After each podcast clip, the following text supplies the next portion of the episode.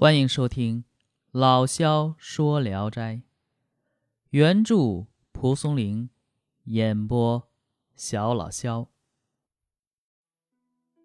今天讲的这一篇，名字叫《丰都御史》。丰都县城外有一个洞，深不可测。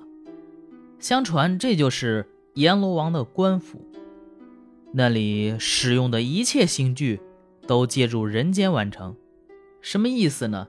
就是一旦啊这些什么脚镣啊、手铐啊用坏了，就扔到这洞口，县令立即就得给换新的，而且在那里放一夜就不见了。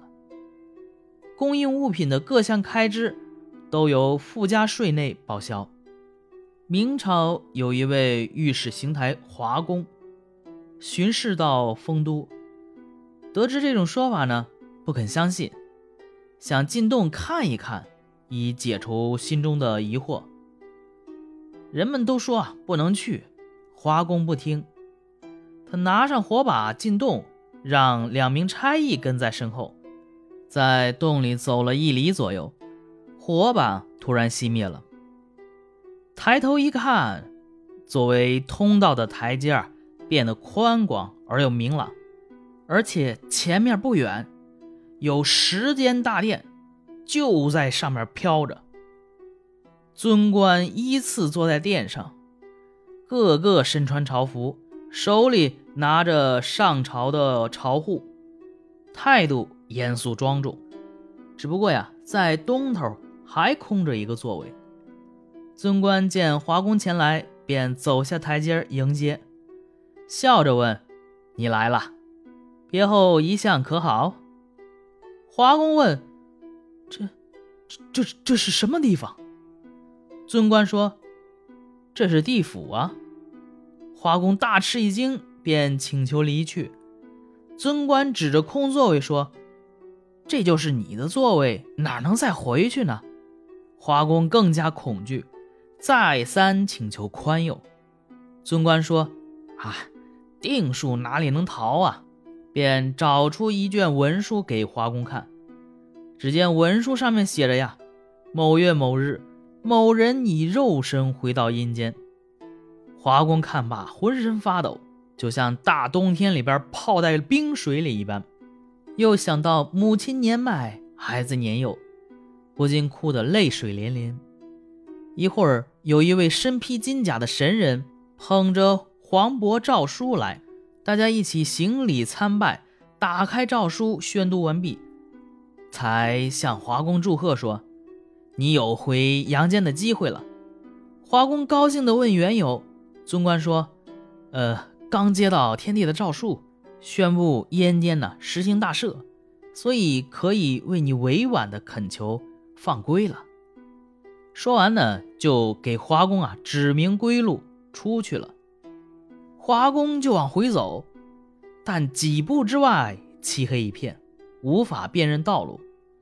华工十分困窘苦恼。忽然走来一位气宇轩昂的神将，这神将长得红红的面孔，长长的胡须，身放神光，照亮了数尺以外的地方。华工迎上去施礼请求帮助，神人说：“诵读。”佛经就能出去。说罢离去。花公心想啊，我经咒大都不记得了，只有《金刚经》还比较熟悉，便合掌诵读起来。刚一读啊，顿觉眼前出现一线光明，照亮了前面的道路。有的句子要是有忘记的，刚不念了，眼前顿时变黑。停下来默想多时，再诵读时又会变亮。华公就这样走走停停，走走停停，终于是走出了地府。至于他的两个随从人员，就不知下落了。好，这个故事讲完了啊，这就是古代的不作就不会死啊。只不过可怜那两个随从人员，人家犯什么罪了？呃，凡是《聊斋志异》的故事，如果发生的地点远隔千里，为北方，就是北方人不熟悉的地方，蒲松龄啊，往往先介绍那个地方的风土人情，以便读者在阅读之前能够了解故事的背景。丰都御史，嗯，正是这样的。丰都啊，按照民间的说法为阴曹地府的中心。